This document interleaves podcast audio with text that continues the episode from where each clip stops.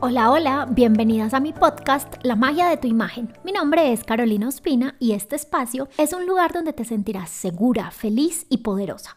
Hablaremos como amigas de toda la vida sobre esos temas que van más allá de la imagen, más allá de la ropa, los colores y lo físico. El tema de hoy es un tema que me apasiona es algo en lo que trabajo con cada cliente en mis mentorías y cursos y es que estoy 100% convencida que tu imagen cuenta tu historia. Es muy triste ver cómo muchas personas deciden ponerse lo primero que encuentran o lo que sirve para cierto evento porque es lo que dicta la etiqueta, pero no van más allá. Como bien dice mi amiga la etiqueta, tu imagen es tu primera venta y te voy a explicar por qué. Cuando tú conoces a alguien, esa persona lo primero que conoce de ti es tu imagen, que no solo es la ropa, es decir, tu imagen es tu higiene personal, tu vestimenta, accesorios, actitud, uñas, maquillaje, cuidado corporal y peinado.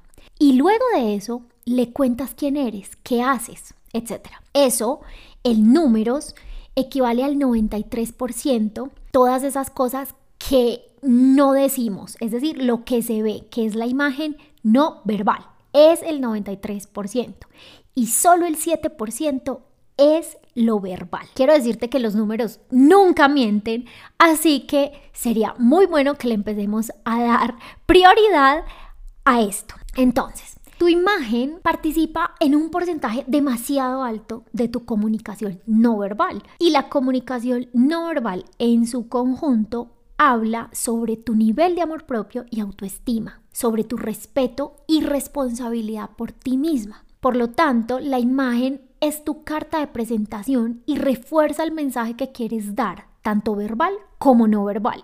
Tu imagen es la mayor herramienta no verbal que tienes. No es necesario que hables para mostrar quién eres. No sé si estás de acuerdo conmigo. Sí es necesario tener una imagen clara para que reflejes tu interior. Y si tu exterior no coincide con tu interior, estarás aparentando. Esto es súper importante. Entonces, darle importancia a la imagen es asegurar que tú como persona te importas, que tú te valoras, que te estimas y que tu amor propio es alto. En todos los conocimientos que yo he venido aprendiendo durante los últimos años, hay algo que me ha impactado mucho y es poder reconocer a las personas, a la clase de personas con la que te estás relacionando, viendo ciertas características. Características que pueden ser positivas o negativas para tu vida.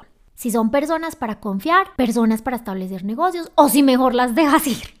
Por más aptas, amables y capaces que aparenten ser. Esto es muy, pero, o sea, fue como, wow, cuando aprendí eso fue como, me deshice de muchas relaciones que no me estaban sumando a mi vida y que pensaba que sí lo eran. Y una de esas características es poder ver el cuidado que tiene una persona hacia sí misma. Si algo comunica a una persona que es responsable de ella misma, que se respeta, es su cuidado personal y también sus elementos personales. Cuando ves personas que más allá de su capacidad económica están impecables, tienen una buena higiene personal, se cuidan, se respetan, pues entonces tenemos una persona en la que se puede confiar. Porque las personas, al percibir que alguien se cuida, quieren acercarse, quieren hacer negocios, quieren tener a esa persona de amiga, quieren conocerla más. Pero si una persona que comunica poco cuidado, descuido, olvido, dejadez, abandono, es una persona que habla de lo poco que se importa, yo te pregunto, ¿tú le dejarías una responsabilidad a esa persona? Entonces cuando se habla de imagen personal, muchas veces se centra demasiado en la belleza exterior o si alguien se viste, entre comillas, bien. Esto es un error gigante porque estamos hablando de algo mucho más profundo que la apariencia o la estética.